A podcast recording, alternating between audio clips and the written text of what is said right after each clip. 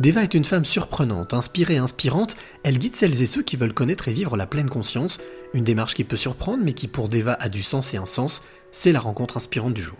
Je m'appelle Deva, donc euh, vous pouvez retrouver donc sur mes réseaux la page Devanea.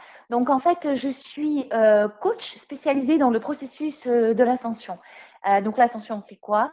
C'est le passage de, la, de toute l'humanité de la troisième dimension à la cinquième dimension, donc ce qu'on appelle la nouvelle Terre. Donc, j'œuvre en déploiement euh, multidimensionnel avec des équipes de lumière euh, sous des formats. Je suis surtout spécialisée dans l'accompagnement des entrepreneurs à déployer leur entreprise sur euh, quantiquement dans ce qu'on appelle une ligne de temps de cinquième dimension, donc sur une voie quantique et chamanique. Voilà. Alors Deva, d'où te vient non pas ce métier, cette, cette passion, cette démarche? Alors, cette démarche, tout simplement, écoute, un jour dans ma vie, euh, il y a quelqu'un qui est venu frapper à ma porte et ce quelqu'un, euh, c'est ce qu'on appelle dans, dans spiritualité le, euh, ma flamme jumelle. Donc, et en fait, là, alors que j'étais pas du tout dans la sphère de la spiritualité, c'est enclenché mon propre processus de révélation, si tu veux, donc d'ascension.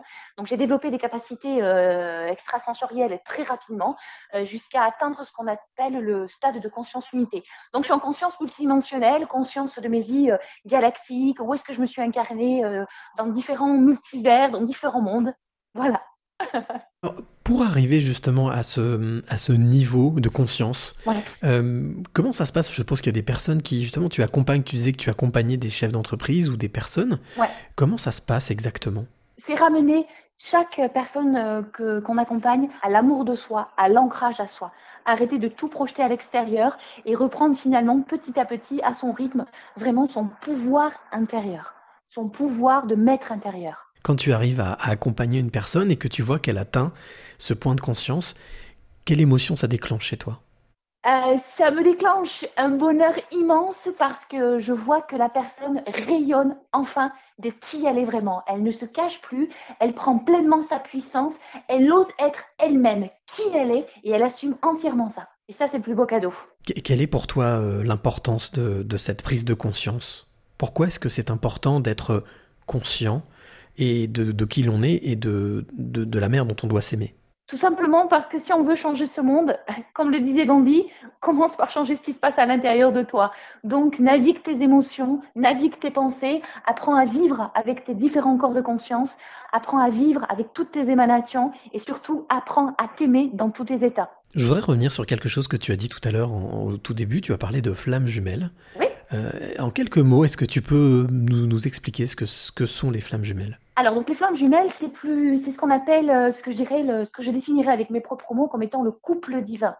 C'est-à-dire, euh, c'est vraiment la, représentant, la représentation du masculin et du féminin sacré.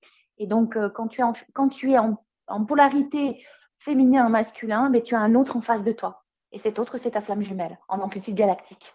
Au-delà de, au -delà de cette vie terrestre, en fait. Voilà, c'est ce que je voulais dire. Quelles, sont, selon toi, les, les qualités qu'il faut euh, avoir pour justement pouvoir être en pleine conscience, comme tu le dis euh, Je pense que l'authenticité est très importante. L'humilité, euh, en fait, ce sont toutes les valeurs d'être-té. Et surtout, apprendre à s'aimer. Être authentique et c'est être et ressentir tout ce qui se passe en toi.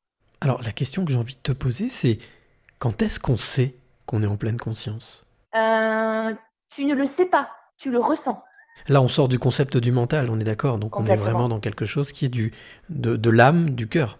Tout à, tout à fait. C'est entièrement, tu émanes à partir de ton cœur. Tu as le cœur, le chakra cœur, ton cœur qui est complètement ouvert et tu rayonnes à partir de ton cœur. Donc, au-delà de tes pensées, au-delà de tes émotions. Ce ne sont plus tes émotions ni tes pensées qui te pilotent. C'est toi qui, à partir de ton cœur, rayonne pleinement ton essence qui tu es vraiment, donc l'humain que tu es. Est-ce que ça veut dire que le lâcher-prise a une énorme place dans, cette prise de conscience? Euh, Oui. Et il y a différents euh, niveaux dans le lâcher-prise. Tu as le lâcher-prise et puis après, quand tu commences à expandre de plus en plus tes niveaux de conscience, et tu t'abandonnes.